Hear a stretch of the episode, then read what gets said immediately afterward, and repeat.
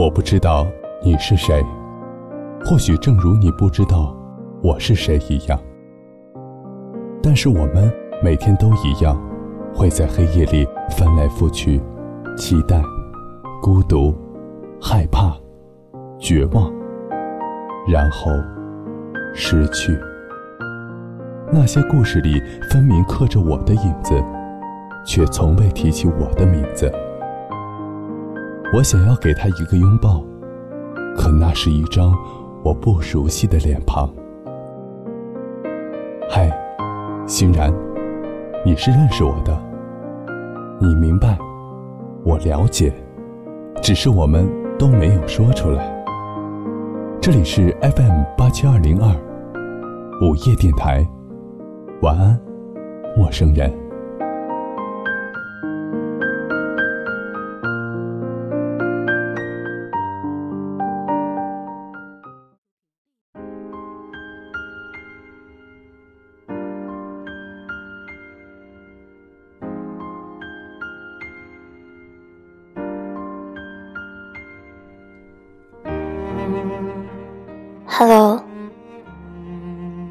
大家。在周六的晚上，准时收听我们的 FM 八七二零二午夜电台。晚安，陌生人。我是这里的主播欣然。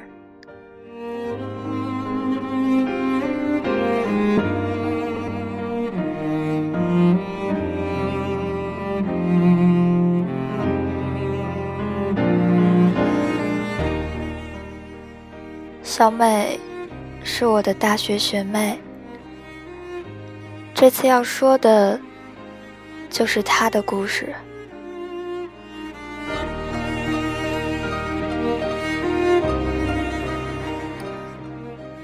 小美上大二的那年，结束了她三年的异地恋，据说那也是一段刻骨铭心的经历。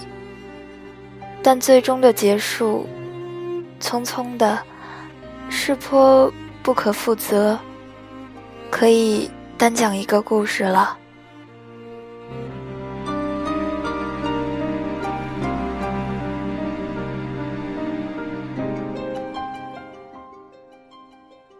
小美上大二的那年，我知道，简单的来说，她依然受不了。这样一年只能见两次面的频率，而且万事都没有人在身边，只能自己扛着。距离远了，似乎不需要男朋友也能照样活着。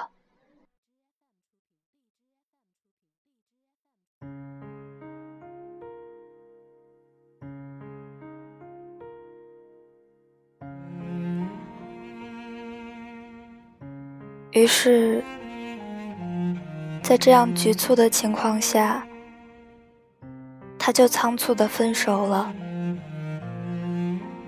当时，我作为小他四岁的学妹，在他的怂恿下，介绍了个学长给他认识。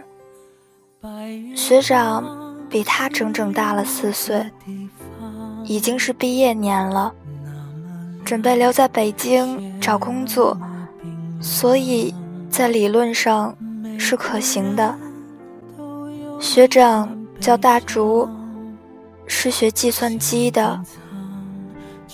他身高一米八，长相干净，性格温和。母亲是音乐家，父亲做生意的，种种条件都算是很不错的。最关键的是，他偷偷喜欢小美很久了。小美学姐，她在学校是舞蹈队的，跳民舞，长相身材都是 A 加，小巧玲珑型。喜欢她的男生不在少数，但真正去追的、愿意追的，寥寥无几。大多数。我见到的，也都是在台下的暗恋者，以仰望的姿态，深深的感觉追不上。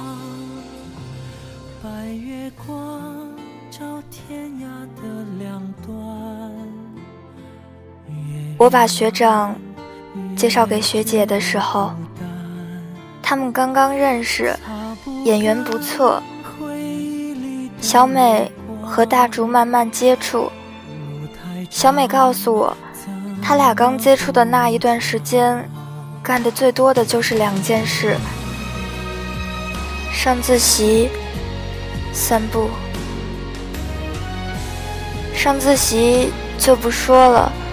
没什么可以讲述的。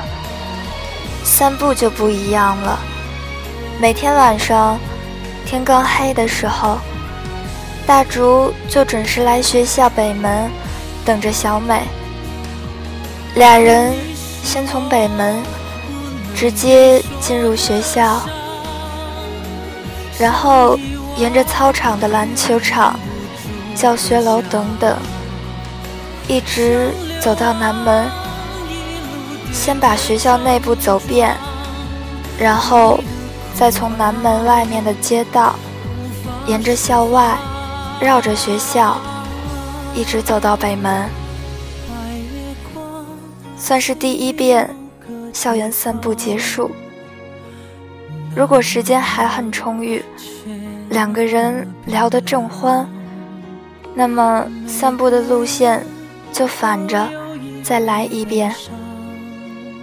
如果俩人都不想走了，大竹就会送小美到她宿舍楼下，然后在楼下隐秘的地方腻歪一会儿，最后他目送小美上楼。当然，那会儿腻歪仅限于语言上的，牵手都没有。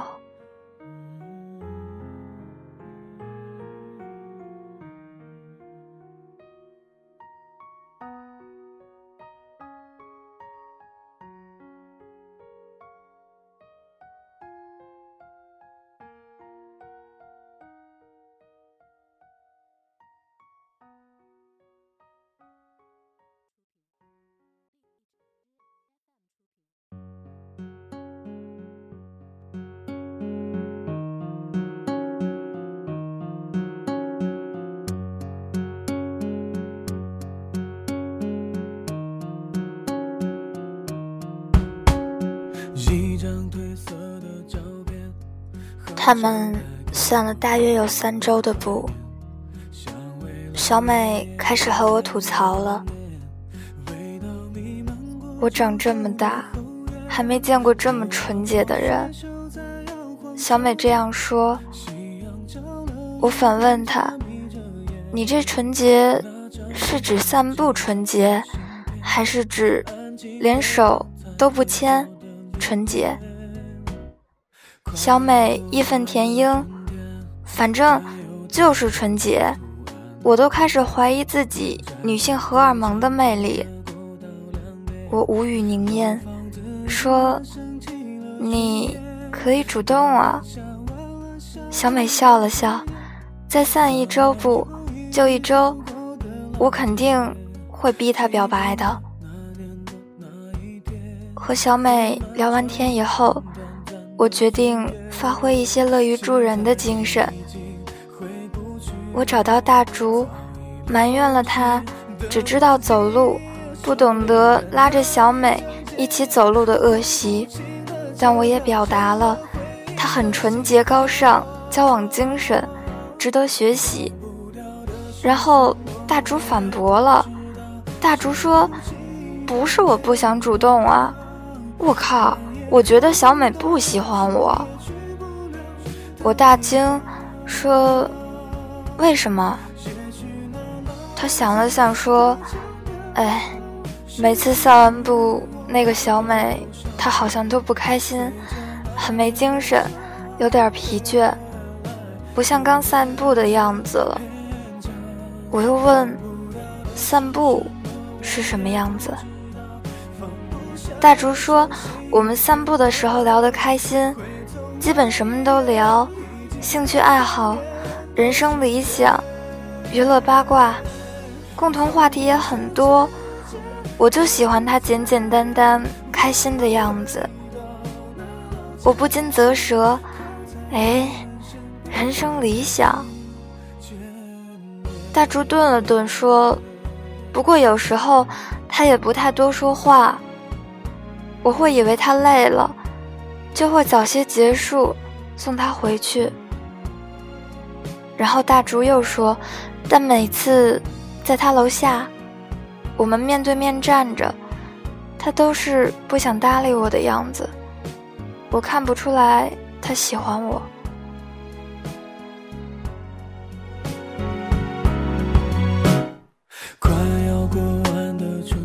我作为一个和事佬，又把大竹的想法传达给小美。小美忽然沉默了，然后又抱着我一顿笑，笑完了跟我说：“我没有不喜欢他，你放心吧。”我再想问的时候，他就绕开了话题，我也就没继续问了。那时候我觉得大竹是真心喜欢小美的。大竹在我们引荐给小美认识之前，就做了很多功课。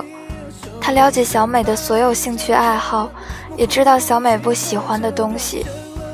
在引荐他俩认识之后，每天都会定时问候，甚至连小美的同宿舍舍友都有照顾。每周都会送一堆小零食之类的东西过去，还会帮宿舍六姐妹修电脑。这些行为他都保持着。小美的第一次拥抱来得非常无法描述。当然，牵手这一步直接就跳过去了。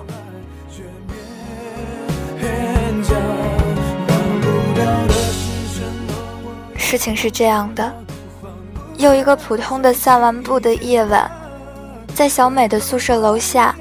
两个人继续无言呆立着，享受这独特的奇怪时光。大兵终于忍不住问了：“小美，你怎么了？一脸不高兴的样子。”小美一下就不说话了。大竹又继续问：“你是不是累了，不想散步了，还是有什么意见，可以告诉我吗？”小美脑子一抽，张口胡乱编了一堆天打雷劈的事情。我有个发小，去世了。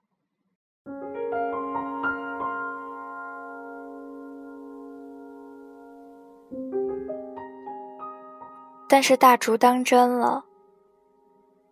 大竹当下做出了我至今都认为是最温暖的事情。他一把把小美搂入怀里，一句话也没说，默默的抱了十分钟。每次在小美津津有味的叙述这天的情景时，我都要讽刺她到底是哪个发小牺牲，才换来的这么一个拥抱。但是这件事无疑就是他们两个人的转折点。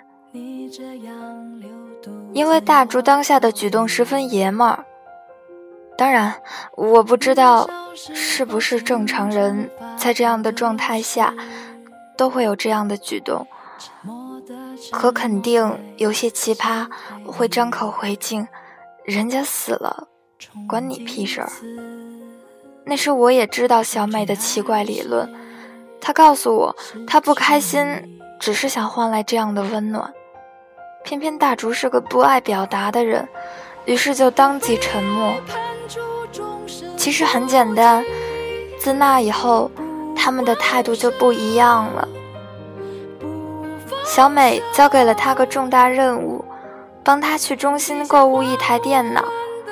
小美描述了他想要什么样子的，于是让他一个人去跑路完成，把自己的银行卡密码。也悉数交出去。放心，大竹没有卷走。他花了七千多，买了一台小美完全满意的笔记本电脑回来。它还是挺奇怪的。新系统是 Windows，因为难用程度无需说，小美就分别让他去修好，换了 XP 系统给他送过去。大竹捣鼓了两天，换了新系统，装了各种他认为小美会用到的软件，考了 N 部。他们以前聊天时，小美说她想看的电影，给他送了过去。数量庞大、很不错的电子书，都给他送过去了，还把用户名给写成了小美的大竹。这些也是在小美拿到电脑后才发现的，她并不引以为然，即使在我看来已经非常温暖了。那时，他们减少了每一次散步的频率，当然了，也推迟了散步的时间。这让我觉得小美就是个如饥似渴的发情老猫。他们给搞到了九点以后，学校十一点关门，所以一旦某一天他们不小心散步时间过长，就面临着流落街头。或者开房同居的结果，谁会流浪街头啊？当然了，这是个甜蜜的寒冬。结果他们因为在外面墨迹时间太长了，小美在暖气十足的房间休息了半小时，发高烧了。他们昏昏沉沉的，那夜。他一直不停的给小美用毛巾冰额头、擦身子、烧热水，隔半小时换毛巾。当然情况也没有多严重，只是睡了一夜。但在这一夜，大竹为他做的事情，他都记得。第二天，他觉得好些了，就要回宿舍。后来。在宿舍躺着，又不舒服，一个人踉踉跄跄的去了校医院，发烧三十九度一，医生说再不来就危险了，然后小美就直接给我打电话，谁知道呢？这一烧，小美和大竹的缘分也就烧尽了。我在医院陪着他三天，每天上午、下午各输三瓶。小美烧得惨不忍睹。三天后，小美退烧了。等她全好了以后，我带她吃大餐庆祝。那时候，小美跟我说了很长的一段话。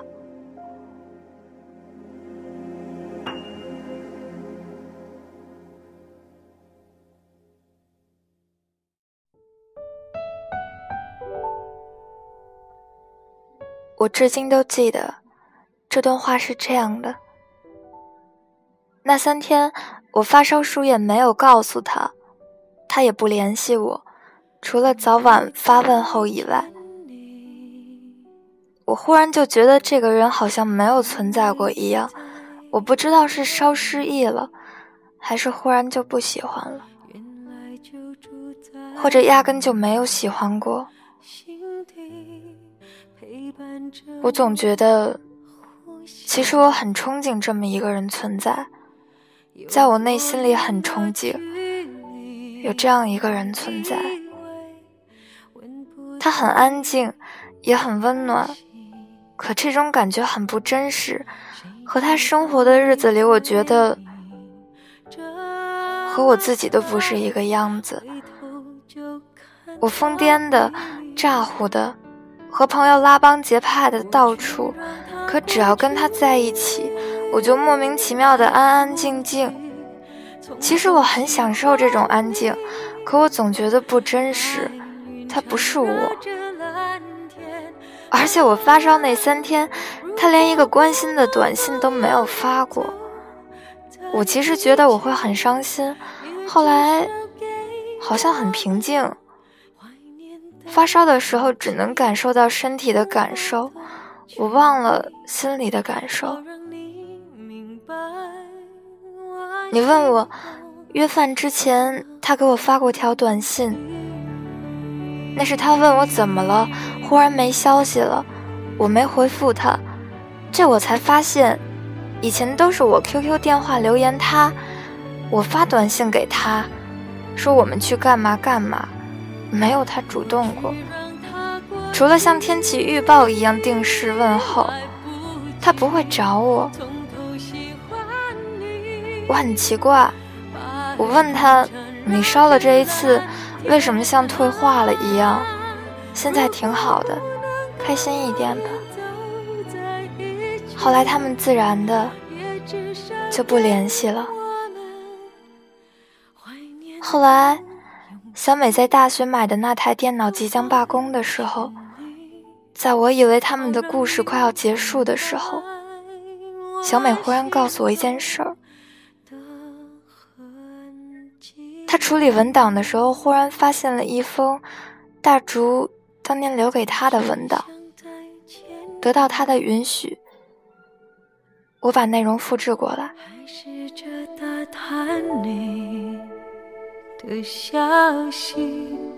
原来你就住。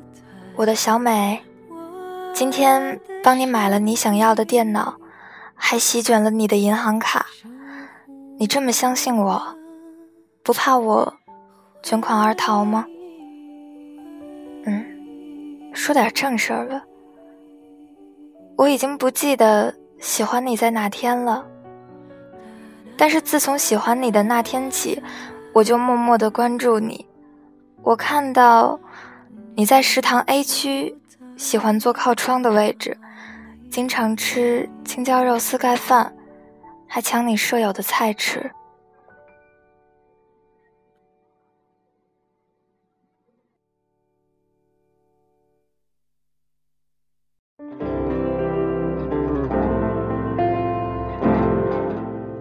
我看到无数次，你坐在图书馆还书。然后去二楼的心理学专区，再看一小时书，再把它借回去。你喜欢穿那件鹅黄色的帽衫，每次穿这件衣服都会背黑色的小双肩，很精神的样子。你周二就要去练舞，练舞很认真，还经常训斥其他的小伙伴。不知道为什么，越是关注你。对你的喜欢就越多一分。你每天都这样，我不知道为什么。你一直开心，和朋友在一起也打闹。我有时候在想，真的会有一个人是一直无忧无虑的吗？嗯，肯定是没有。我觉得你一定是不想把你的不开心表露出来，是怕会影响到别人吧。还是就那么要强，不过没关系，不管怎么样的你，现在你都有我了。你看我就要毕业了，我想我会在这里找一份工作，然后慢慢攒钱。你说过你想要考研，等你毕业不着急找工作，我肯定可以养你的。虽然我赚的也不会很多，但是。养你还绰绰有余呢，你就负责学习备考，要是没考上，做份喜欢的事儿，不要计较收入，有我在呢。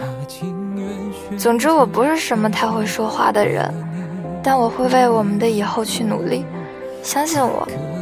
话不多说，希望能像今天这样一直陪在你身边，哪怕日子平淡。但也想保护你的笑脸，因为我爱你啊，小美的大竹。小美工作了，现在她也接触过不同的男人，谈了很久恋爱，只是后来她都会想起，也和我回忆大竹和他在一起的情形，自习课。备好的蜂蜜水，散步，为他解决小问题，他每一次微小不开心的表情，大竹细微的表情变化，他都想要担亲，也想流露出难过的神色。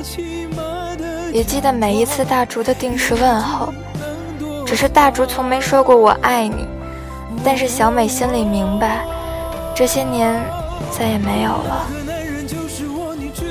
后来她找到了大竹的 QQ，大竹一家三口的合照是背景图。但是看到空间名的时候，小美愣住了。大竹的小美，小美没有加大竹。但是她拜托我把这件事情写下来。这世界上有很多情绪都无法描述：失落、失意、失败、沮丧、难过、悲伤、感慨，都不是。很多事情也没有原因可言的。我们总是试想着。想方设法把一切都弄清了，但事实却仿佛本就无法成为一条条理清晰、逻辑明确的存在，就好像在那些最美的年华里，终究你也不知道到底是谁辜负了谁。